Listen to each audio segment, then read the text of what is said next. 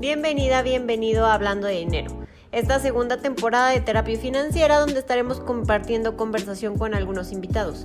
Porque recuerda que hablar de dinero es bonito, está bien, comenzamos. Hola, bienvenidos a una sesión más de Hablando con Dinero. El día de hoy nos acompaña un amigo de hace tiempo, el cual conocí eh, justo hablando de dinero. Entonces, le doy la bienvenida y estoy muy contenta de que nos puedas acompañar. Muchísimas gracias, Gonza, por estar aquí. Él es Gonzalo Palacios. Hola, Gonza, ¿cómo estás? Hola, muy, muy emocionado y muy nervioso, debo decirlo. Pero sí, más emocionado que nervioso tú relájate, esto es de fluir, este es, mira, es como les digo a los invitados, esto es una sesión, es un lugar seguro, es un lugar que van a ver un par de personas, algunas esperemos miles, pero haz de cuenta que es una sesión de terapia en donde te puedes sentir seguro. Perfecto. Muy bien. ¿Bajó tu estrés? Sí. Ok. Digamos que sí. Muy bien. Este, bueno, Gonza, pues bienvenido a esta segunda temporada de terapia financiera. Eh, creo que es un poco seguidor de nosotros, así que conociste la primera temporada. y pues esta me da mucho gusto. Entonces, esta segunda temporada tiene este nuevo concepto en donde hay que hablar de dinero, ¿no? Como parte del lema de terapia financiera es que hablar de dinero es bonito y está bien. Y la intención de estas, de estas sesiones es justo que podamos conversar sobre dinero, sobre tu experiencia con el dinero a lo largo de la vida, a lo largo de tu crecimiento, si es que, si es que has enfocado tu crecimiento en parte del dinero, que yo sé que sí. Y, em, y si no, pues también, ¿no? El tema, el tema es que comencemos a conversar sobre el tema para que deje de ser un tabú en nuestra sociedad y que comenzamos a ser más inteligentes eh, emocionalmente respecto al dinero. Entonces, eh, bueno, pues con esa introducción sobre la temporada me gustaría preguntarte para que todos te conozcan, porque yo ya te conozco, pero para que todos te conozcan quién es Gonzalo Palacios, a qué te dedicas, eh, cuéntanos un poquito de ti. Ah, bueno, muchísimas gracias. Eh, sí, sí, estoy muy emocionado. Sí, sí conozco el concepto de terapia financiera precisamente porque te conozco a ti. La verdad es que debo decir, debo confesar que soy un fiel seguidor de tu trabajo. Me, encanta tu trabajo, Maleni. yo, pues, me llamo Gonzalo Palacios Rugerio, tengo, actualmente 26 años, próximamente 27. me dedico desde hace ya varios años, eh, estoy en el sector asegurador. Yo soy agente de seguros, tengo una licenciatura en relaciones comerciales, soy egresado del Politécnico. y pues disfruto hacer muchas cosas. Eh, una de ellas, claramente es mi trabajo. Me encanta, me encanta el concepto que tú manejas y yo lo he compartido incluso con muchos de mis clientes, ¿sabes? Porque, porque, porque el, lema de hablar de, hablar de dinero es bonito y está bien. Mm, me gusta, me gusta porque ciertamente también comparto el, el pensamiento de que es un tabú en México, que muchos tienen este, ciertos problemas o limitantes a la hora de, hablar de dinero, a la hora de hablar de, con respecto a su salud financiera. Y, no debería, ¿sabes? No debería. Deberíamos ser un país mucho mejor preparados. Eh, a eso me dedico, a preparar mejor, a transferir los riesgos de las personas este, ayudarlos a estar preparados mejor para escenarios en el futuro y a que su salud financiera mejore. Yo a eso me dedico actualmente, por eso me encanta tu trabajo. sí. Muchas gracias, Gonza. Pues sí, justo eso, o sea, al final es entender que es, es, un, es un esfuerzo que muchas personas hacen, que hay muchos agentes de seguros que se preocupan, algunos que se preocupan por la salud financiera, otros que solamente se enfocan directamente en los seguros, y creo que tú eres uno de los que se preocupa por la salud financiera al hacer como este tema de, de hacer un, un un contexto global de las personas y no solamente decir, bueno, te vendo un seguro, ¿no? Sino más bien en esta, en esta conceptualización de transferir riesgos y de tener a las personas mejor preparadas para su futuro. Entonces, pues tú entonces si hablas de dinero y qué bueno que hablas de dinero porque en este, en este, en este video podcast se trata de eso, de hablar de dinero. Ahora, la siguiente pregunta es, ¿y para ti qué es el dinero, Gonzalo? Híjole. bueno, el dinero es un instrumento de cambio, eso eh, es, la materia que utilizamos para intercambiar bienes y servicios, para adquirir bienes y servicios. Este, eso por el tipo de contexto en el que nos encontramos. eso tal cual como concepto lo diría así, ¿no? Viéndolo tal vez desde un punto de vista un poco más profundo, diría que es el instrumento que nos ayuda a poder cumplir nuestros objetivos, a poder cumplir nuestras metas, a, poder salir de, algunos errores que, hemos cometido. Vaya, es el instrumento que nos sirve para todo día a día, ¿no? El, mundo se mueve este, por, medio, por medio del dinero, yo diría. Entonces, eso, eso. Ok, entonces podríamos resumir que es, el dinero es el instrumento universal para lograr nuestras, para vivir. Sí, sí, porque, porque, vaya, el, por el tipo de contexto en el que vivimos, pues estamos, estamos inmersos en que necesitamos, en que necesitamos comprar algo, necesitamos comer, necesitamos este, adquirir o proveer servicios de repente, este, ¿y cómo los pagamos? Pues con dinero. Entonces, evidentemente, por, e, por eso digo que, vaya, es, es, el instrumento que nos ayuda a poder cumplir diferentes metas, ¿no? hablando específicamente solo de dinero. Ok. Entiendo entonces que este, esta definición es un poco en la conversación y como le dices, en el contexto que nos encontramos. Y un poco también como tú lo, como, es para ti, pero cuéntanos un poquito de cómo has vivido tú el dinero o cómo vives tú el dinero, cuál es tu historia con el dinero. Bueno, yo que he visto tus, tus capítulos, todo tu trabajo, bueno, no todo porque el, algunos episodios sí me los llegué a perder, este, pero Debo decir que mi relación con el dinero no siempre ha sido buena, ¿eh? ¿eh? e incluso a la actualidad no soy perfecto, soy, aunque sí soy muchísimo más controlado porque a esto me dedico precisamente, o sea, en parte de, pero una, una historia completamente diferente, el Gonzalo que, que o sea, la experiencia de, de dinero con, mi Gonza pequeño, hablemos de los 5 años a los 10 años, por ejemplo, eh, porque, vaya, en casa, lo único que, yo recuerdo tener conciencia sobre el dinero es que, y lo voy a decir así, es que pues, venía de mis papás venía de mis papás, o sea, el dinero me lo proveían mis papás, mm, mm, me llegaban a dar un, tipo de gasto, por así decirlo. Eso yo sabía que era importante ahorrar, eso siempre lo he tenido muy, muy, muy presente, porque mi papá y mi mamá siempre me metieron así a mí y a mis hermanos eh, la idea en la cabeza de que, de que si tienes dinero necesitas ahorrar, siempre, siempre. Entonces, entonces eso sí lo tengo muy presente, pero no me dijeron cómo, ¿no? No me, no me hablaron de porcentajes, no me hablaron, este, mm, no me dijeron, oye, mira, síguele así, ¿no? Eh, si tienes cinco, guarda, guarda la mitad, nada, nada, ¿no? Solamente sabía que ahorrar era importante y listo. desafortunadamente o afortunadamente, no lo sé, yo no pude tener un ingreso o, sí, ser una persona económicamente activa que, produciera ingresos hasta después de los 18 años. Yo cumplí 18 años y tuve mi primer trabajo y estuve súper feliz. Entonces ahí la relación con el dinero sí cambió para mí. Porque, porque ya no era lo mismo, ¿no? Antes estiraba la mano y decía, oye papá, es que necesito un libro. Oye papá, eh, me voy a ir de campamento con los scouts. oye papá, es esto. Y mi papá siempre, siempre mm, con mi mamá, pues me, me proveyeron, ¿no? Me dieron dinero, ¿no? Mm, todo lo que todo lo que necesitaba. Pero era bien diferente estirar la mano a Mm, al momento en el que pues todo mi contexto cambia. Pues porque yo recuerdo muy bien que, en mi primer trabajo yo gané 100 pesos diarios. 100 pesos diarios.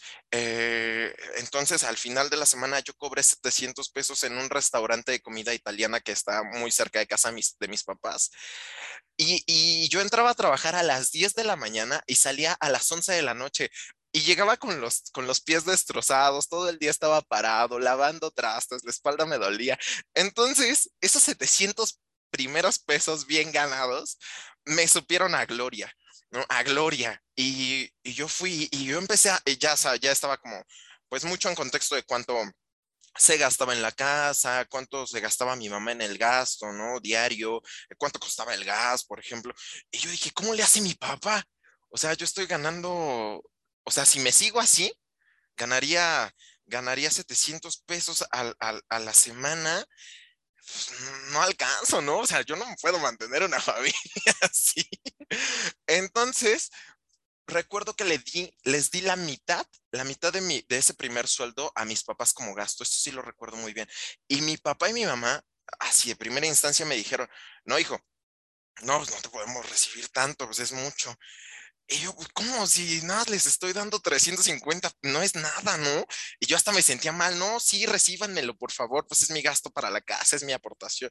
Entonces también, a partir de que comencé a trabajar, supe que parte de ese dinero que yo iba a empezar a ganar, lo iba a empezar a destinar a, a, mm, pagar de cierta forma el alquiler que no había pagado durante los años anteriores, ¿no? Y que lo iba a seguir pagando pues porque ya iba a entrar a la universidad y demás. Entrar a la universidad y lo mismo, obtenía dinero de, la beca, pues del Politécnico y luego seguía trabajando porque nunca dejé de trabajar pero yo me contaba el dinero y yo decía, a ver, aparto lo de, mis, lo de mis pasajes y se me olvidó completamente el tema de ahorrar.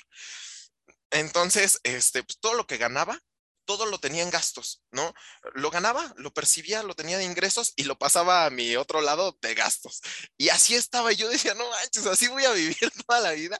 Dije, de aquí no, no, pues, voy a poder, ¿no? Em, después, pues dije, pues claramente si, si quiero este, que haya un poquito más o tener un fondo o empezar a siquiera a ahorrar, pues necesito ganar más. Oh, tremendo problema en el que me metí. Porque pues, antes, este, pues, llegaba a tener un, salario mínimo, dos mil a la quincena, dos mil cien pesos a la quincena, más o menos. era mi salario como eso de los 18, 19 años, más o menos. Y cuando tuve un incremento de ganar, de ganar eso a la quincena, a ganarlo solamente en dos días, yo trabajaba dos días y yo ganaba dos mil pesos, tres mil pesos a veces, por solo trabajar el fin de semana. Cuando trabajaba más, ganaba más. Y aún así no podía ahorrar. No, yo, yo, yo, o sea, me quedaba un poquito, qué, qué nervios confesar de esa parte, me quedaba un poquito de dinero, pero me lo gastaba. Y sabes, me acuerdo muy bien que yo de repente aplicaba el, el, no te preocupes, yo invito, oye, te invito a algo, vamos a desayunar, a cada rato, a cada rato, porque me sentía bien pudiente, me sentía bien poderoso y aparte me sentía súper bien de dar. Y todo lo que guardaba me lo gastaba en Navidad, siempre, siempre en Navidad. He tenido o tengo la mala costumbre de de sacar mucho dinero en Navidad. O sea, gasto mucho en, eh, llega Navidad y gasto un, buen, un montón. Pero hasta hace poco tiempo, relativamente poco tiempo, un año y medio, dos años, descubrí que lo gastaba en otras personas. nunca lo gastaba en mí. Nunca, nunca en mí. Nunca en mí. Y eso me dolió tanto. O sea, dije, no manches, sí.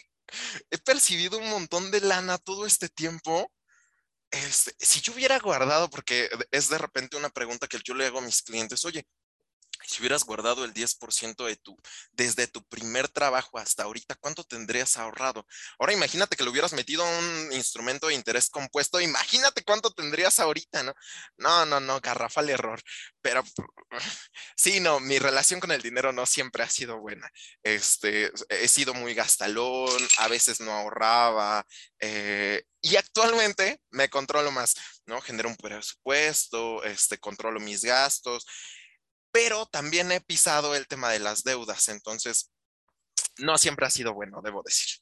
Ok, pues mira, justo eso, qué gusto que nos puedas compartir como esta parte de tu experiencia de, de, la identificación de momentos y de y la aceptación de cuando no fue bueno y de cuando a lo mejor en algunas ocasiones mejoró y que creo que tienes eh, como, como puntitos así bien importantes, como por ejemplo, si quiero más, pues tengo que trabajar más, ¿no? O sea, esta, esta parte de, ah, mira, si ya en dos días gané esto y pues y quiero más, y entonces quiero, y si quiero ahorrar, pues voy a ganar más. Esa, es, es, ese punto me gusta mucho porque muchas veces eh, parte de la teoría económica es gasta menos, ¿no? Y entonces, si bien es cierto que es importante cuidar en qué gastamos nuestro dinero, también no hay que, o sea, desde, desde mi modelo y desde, la, desde lo que yo trabajo es, no necesariamente siempre es gasta menos. O sea, si lo estás haciendo muy mal de verdad, los gastos, que de verdad no sabes ni dónde se va. ¿A dónde se te va el dinero? O sea, hay que gastar menos. Exacto, ¿no? Bueno, primero saber en qué gastas. Saber en qué gastas. Exacto, Pero, pero si no es así, o sea, si dices, es que de verdad sé en qué gasto y gasto en lo que necesito gastar, pues entonces para generar ahorro o para generar un fondo, para tener más, no tienes que gastar menos, porque no es como de, ah, de ahora en adelante ya no me voy a divertir nunca porque tengo que ahorrar.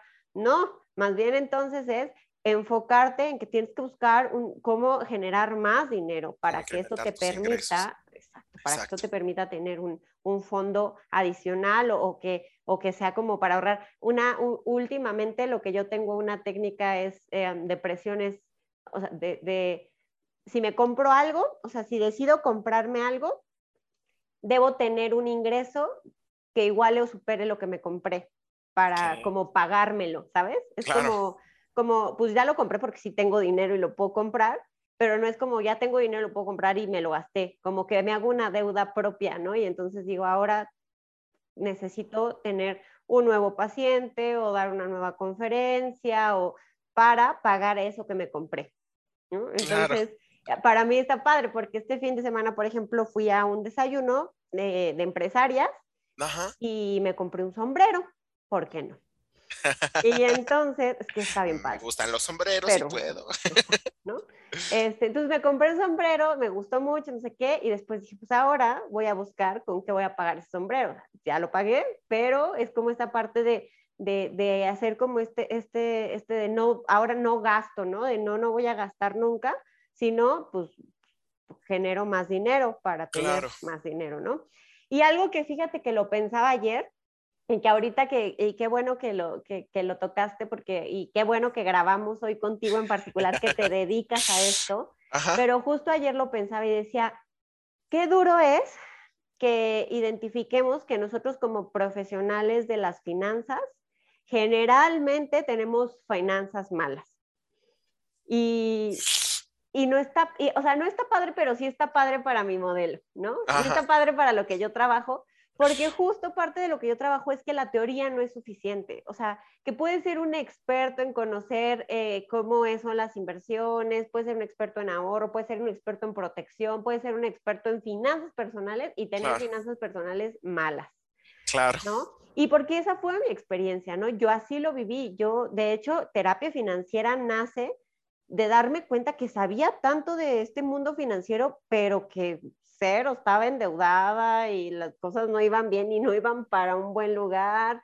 Y, o sea, hacer como esta concientización y que de repente también volteé un poquito al gremio, que era como donde estaba, cuando estaba con asesores y decía, pues todos es igual, ¿eh? O sea, todos arrastramos para la quincena, todos debemos, todos gastamos en cosas innecesarias, todos. Entonces, como que fue justo de las chispas que me, que me hicieron decir, a ver, pues no solo se trata de dinero, ¿no? O sea, ¿qué hay atrás de nuestra, de nuestra intención en comprar, en, en gastar, en que, que, y que este, y que en tu definición que, que, nos comentas al principio, que es esta cosa universal que nos ayuda a vivir, porque aparte yo ya la define, ¿no? Esta cosa universal que nos ayuda a vivir, es tan universal que nos ayuda a llenar vacíos, a comprar relaciones, a comprar afecto, a comprar cariño, a, como tú compartías en tu experiencia, ¿no? A cuántas veces compraste cosas para otros y no para ti.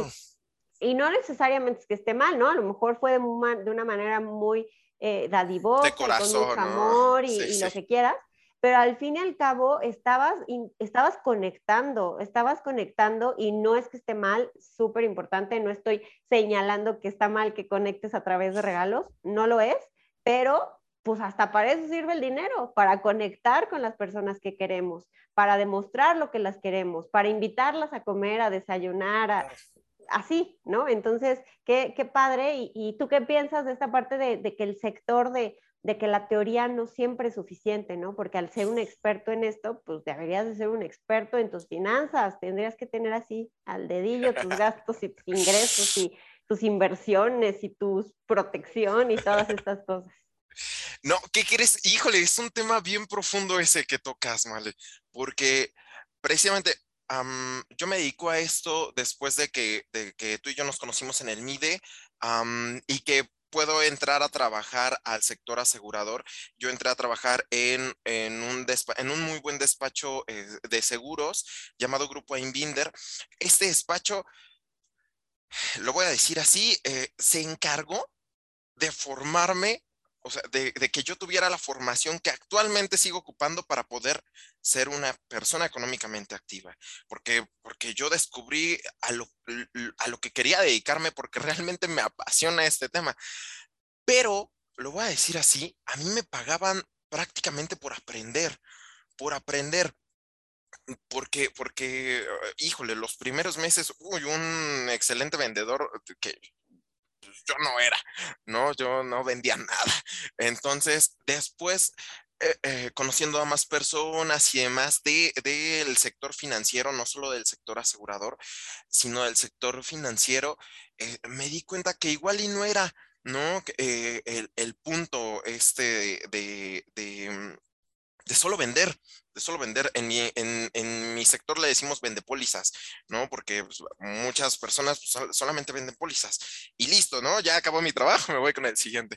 Este, sino que había tanta información que, que incluso yo ya poseía porque el tema eh, económico siempre me ha gustado y, y luego terminé, mm, pude hacer mi servicio social en el MIDE, entonces a mí me encanta este tema de las finanzas personales, o sea, sí sabía y de repente yo me pregunté, ¿por qué no lo puedo aplicar, no? A mí mismo.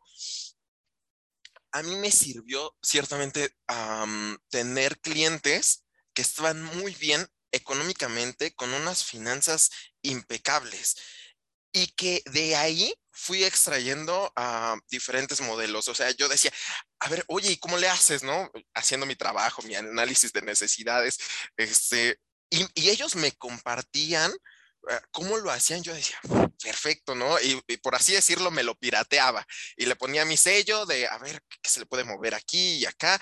Eh, pero... sí, el, tema de, de, de, tener este conocimiento, pero no aplicarlo, sí nos llega a pasar a algunos, ¿no? Eh, afortunadamente, repito, afortunadamente, yo pude corregir no todas las áreas de oportunidad que, que tengo, porque sigo teniendo algunas, algunas muy, muy graves, debo confesarlo, pero bueno, con respecto al tema del dinero, pero eh, pero sí voy mejorándolo, voy mejorándolo porque es importante, porque, porque para empezar es incongruente que me dedique a algo de, oye, mira, tendrías que estar bien en esto, deberías hacer esto, mira, yo te sugiero aquello, ¿no? Y no hacerlo yo, ¿no? Entonces, este, el tema de la incongruencia a mí me pegó tanto que lo empecé a aplicar en, en mi vida. Yo eh, recuerdo muy bien que una pareja a la que yo asesoré como a, mis 22 años me dijo, es que tú no, tienes tú no tienes hijos, por eso tú te puedes permitir ahorrar. Entonces, yo por esa edad me empecé a... Un momento, no tienes hijos, ¿verdad, Gonza? No tengo hijos actualmente. pues voy a ir a tener hijos para que vean que sí se puede ahorrar con hijos. No, no, no. Hay que tener cuidado con lo que aplicamos, Gonzalo, no, todo. No, me pongas nervioso. No tengo hijos todavía. No, yo dije, pues es que como va la historia, dice que comenzó a aplicar todo lo que sus clientes le decían. Dice, no, ¿en qué momento ya me perdí? ¿Qué Gonzalo ya tiene? No, no pero a mí sí me, sí me, sí me causó mucho conflicto e, este, este enunciado que me hacía esta pareja, ¿no? De que por el hecho de que, de que yo no tenía hijos, yo sí me podía permitir ahorrar o, o seguir este tipo de estrategias que yo, que yo promocionaba y ellos no, porque ya tenían otro tipo de gastos, ya se encontraban en otro contexto, su vida estaba en otro momento diferente al mío. Entonces, eh, ellos tenían gastos que yo eh, ciertamente no tenía, era lo que me planteaban prácticamente. Yo dije, pues, ¿cuánto sale tener un hijo? Y empecé a preguntar, me empecé a preguntar, hice mi, labor de investigación de, oye, y, los pañales, oye, y esto, oye, y el, y el, ay, ¿cómo se llama? Y el pediatra. Después de que hice todo esto, yo dije, ok, prácticamente es un egreso, más o menos ahorita, de tantos miles de pesos al mes. Lo voy a ahorrar.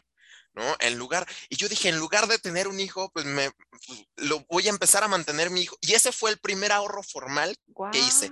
Lo metí lo, todo un año, un embarazo y, y, y otros mesecitos más, todo un año fue dinero que estuve destinando.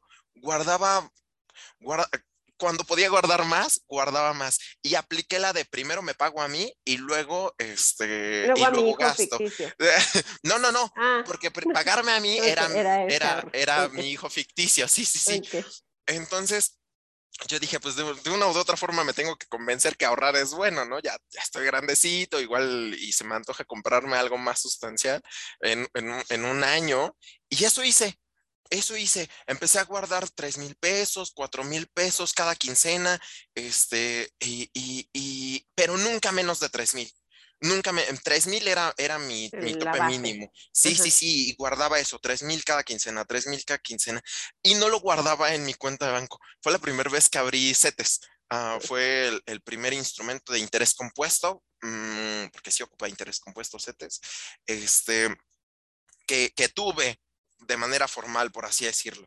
Entonces, eh, híjole, es muy complicado. A mí me costó, a mí me costó, siento que de cierta forma me sigue costando, pero ya no tanto como antes, porque ahorita tengo, siento yo, identificadas las áreas de oportunidad que tengo. Mm, este, pero, compartes algo bien valioso que es que y que nos pasa a todos y que justo es parte de la naturaleza de, lo, que, de lo que me gusta recalcar aquí, ¿no? Es somos personas, ¿no? Y porque, y es como, imagínate, pues eh, hay un meme que me encanta, que me da mucha risa, pero de verdad es bastante irónico, porque esta parte de, pues los, los que dice que los psicólogos, que, que por qué se deprimen, que solo saquen sus apuntes, ¿no? Y entonces digo como, claro, ¿por qué no se me había ocurrido, no? Voy a ir por mi cuaderno de depresión 3 para saber qué tengo que hacer. Entonces, justo esa parte de posicionarnos como una persona que tiene necesidades, que tiene emociones, que, y que pues no porque tengas un cierto nivel de conocimiento te hace inmune a, todo lo demás. Es como los doctores no te, que no te gripa. ¿Cómo que le dio gripa al doctor? Pues es doctor. Pues sí, es doctor, no es extraterrestre o... ¿no? Entonces, tener como, o sea, creo que, creo que eso también es bien valioso, como identificar que el conocimiento teórico no es suficiente, que, tenemos que hacer un poquito más allá, ¿no? Esta introspección de qué está pasando en mí, cuáles son los gastos que yo estoy ejerciendo, cuáles son los que no, cuál es mi situación. Y otra cosa que mencionas que me encanta y que hace poquito escuché una charla sobre eso y que me fascinó, me explotó la cabeza y que decía que, que, que generalmente Latinoamérica eh, está, está en niveles económicos mm, bajos porque los gobiernos se dedican a luchar contra las causas de la pobreza.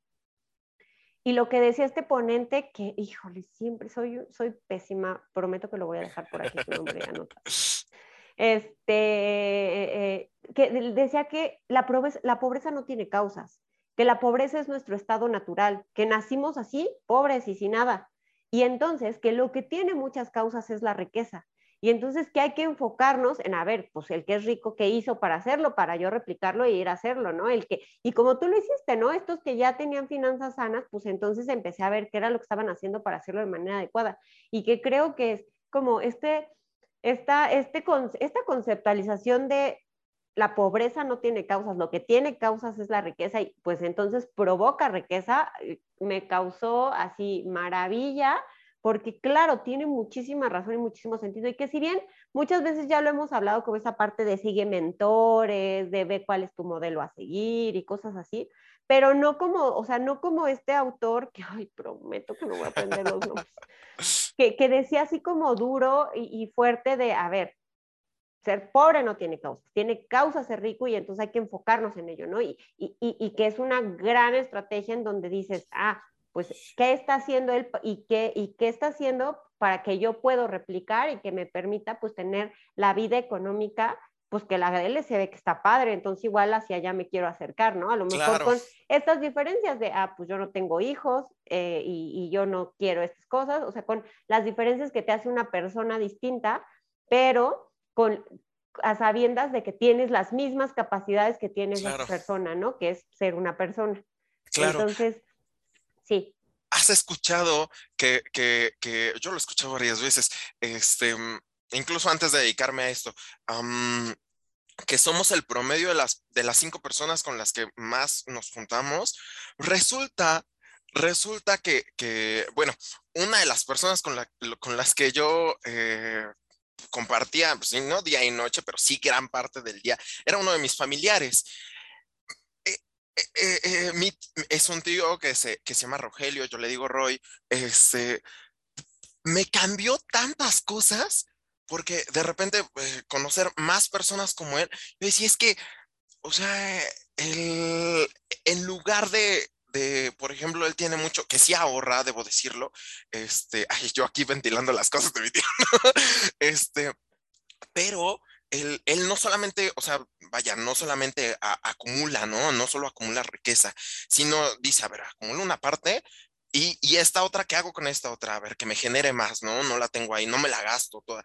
Porque igual aprendí, de muchas anécdotas que él me contaba, ¿no? De, de, la primera vez que él tuvo una venta muy, muy grande y que de eso no vio nada, pues porque todo se lo gastó. Este, yo dije, no, ¿cómo? Y me di cuenta que justo como estaba este, este tipo de personas en las que yo catalogo a, a, mi tío Roy, que es como del tipo que, que motiva y que te inspira y que dice, no, no, yo quiero ser como este brother. Este, está este otro rubro de personas que, que, que todo lo contrario, que, que, muchas veces se quejan de la situación, que, que muchas veces, ah, no, es que no alcanza, o que son como el, del típico, pues que la culpa la tiene el gobierno, por ejemplo, este, ¿no? Si nos va mal en la economía, ah, gobierno, ¿no? Este, o sea, cuando piensan de esta forma, porque sí existen este tipo, este otro tipo de personas, ¿no?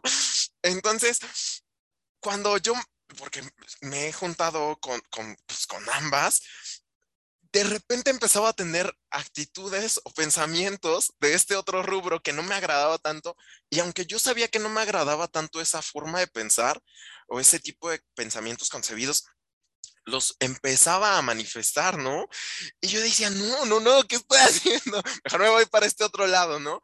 Entonces sí, sí, es mucho, muy importante no solo, no solo mm, saberlo, sino también compartirlo. Creo que soy fiel partidario de que venimos a este mundo a compartir, que si sabes algo, compártelo, ¿no? Explícalo, enséñalo, y más si es algo que da abundancia, más si es algo que, que da frutos, ¿no? Entonces, híjole, es un tema bien, bien, interesante eso. Sí, claro, o sea, justo, creo que, creo que esta, este, esta división que haces es, es de los que se hacen responsables de su vida, de su riqueza, de su, de su producción y de los que no se hacen responsables, ¿no? De, esta, de este rubro en donde pues la culpa es de todos menos mía que gasto en lo que no debería, de que no ahorro, de que no busco nuevas fuentes de ingresos, de que cuando tengo una fuente de ingresos, que como la experiencia, no, aquí vamos a ventilar a tu tío, que como la experiencia que dices de tu tío, probablemente antes de, eh, cuando tuvo esa primera venta, tenía esta otra visión de no hacerse responsable, ¿no? Y dijo, pues ya tengo dinero, ahora me lo gasto. Y después, pues como en la retrospectiva, porque también es bien importante, no es como para que nunca te equivoques, es para que te equivoques y sepas por qué te equivocaste y cómo hay que solucionarlo, ¿no? O sea, no es solamente, ay, aprende y vas a ser perfecto, no, aprende y cuando aprendas vas a saber por qué te equivocaste y, entonces vas a tener más alternativas para hacer una corrección que te permita avanzar y crecer como persona y, y tener como en el tema de dinero, pues tener una vida financiera sana, tener bienestar financiero, que creo que es mucho a lo que hay que apostarle, más que tener riqueza, es tener bienestar financiero, ¿no? O sea, no es como acumular por acumular, pero acumular para qué, porque también entonces se vuelve este otro rubro de la avaricia, en donde, donde no me importa cómo, pero voy a generar dinero y entonces me voy a joder a que me tenga que joder, y justo no se trata de eso, ¿no es? Y también existen. Sí, oh. Claro que sí.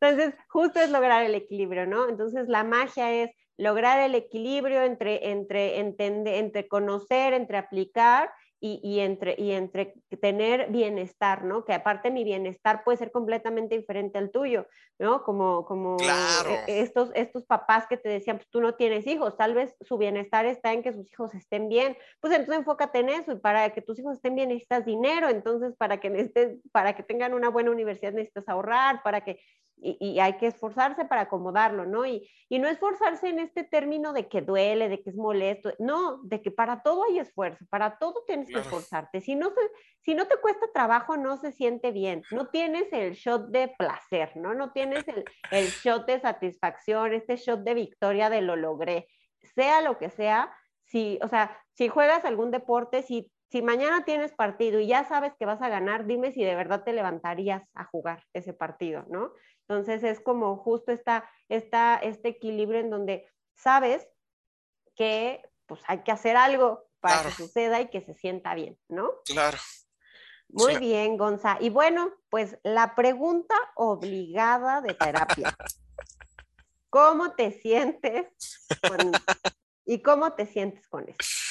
¿Cómo te sientes con tu definición de dinero? ¿Cómo te sientes con tu historia con el dinero?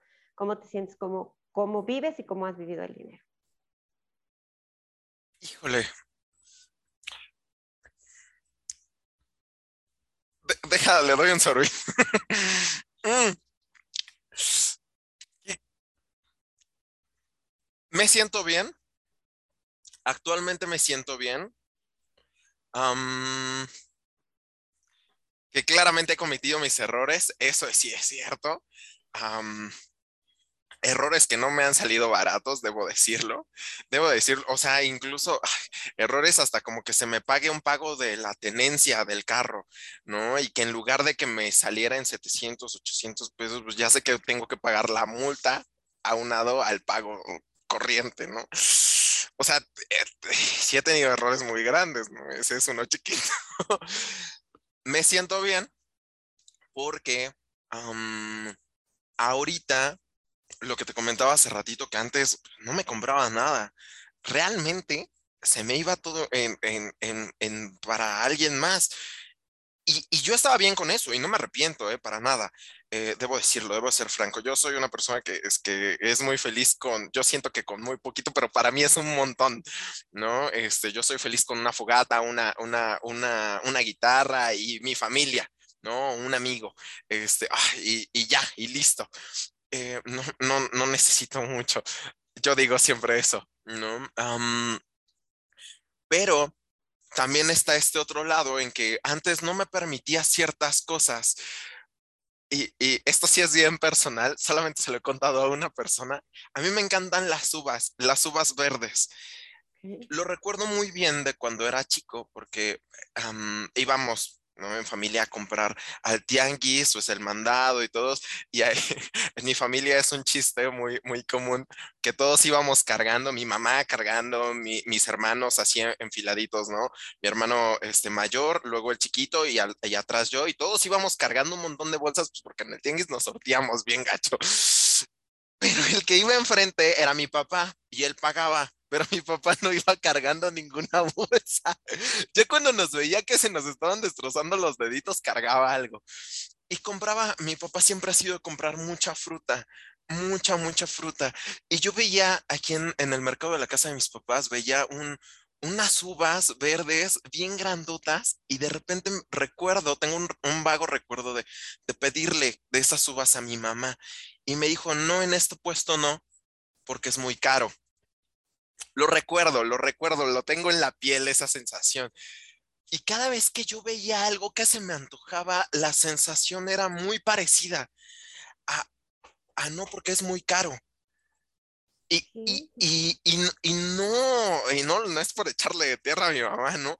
Este, porque sí, claramente en ese puesto sí era muy caro, debo decirlo, que tú puedes encontrar las mismas uvas en otro puesto, este, igual de bonitas, igual de grandotas y, mucho más baratas. Ese puesto sí es muy caro, mi mamá no, te, no se equivocaba con eso.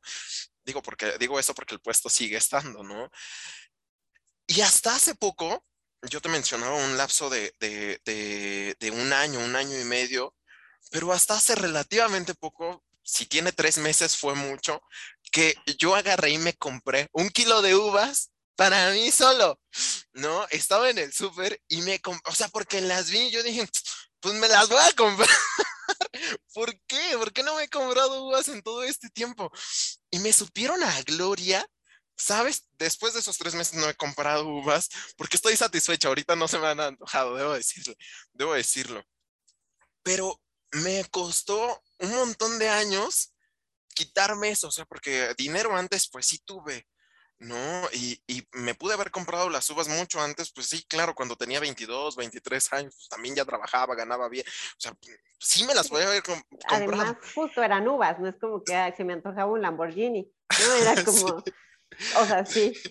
Sí te puedes comprar un Exacto, sí me, sí me, puedo comprar un kilito de uvas, ¿no? Entonces, este, híjole, ese tipo de cosas que, que, que podrían parecer muy chiquitas, ah, ah, me costó un montón, un montón, un montón de, de, de siendo consciente que era un área de oportunidad. eh, desde los 18, no sé, que ya, ya percibía ingresos y que ya me las podía comprar. Ah, y no me las pude comprar sino hasta que tuve 26 años, ¿sabes? Entonces, wow, cuando lo disfruté, no tienes una idea.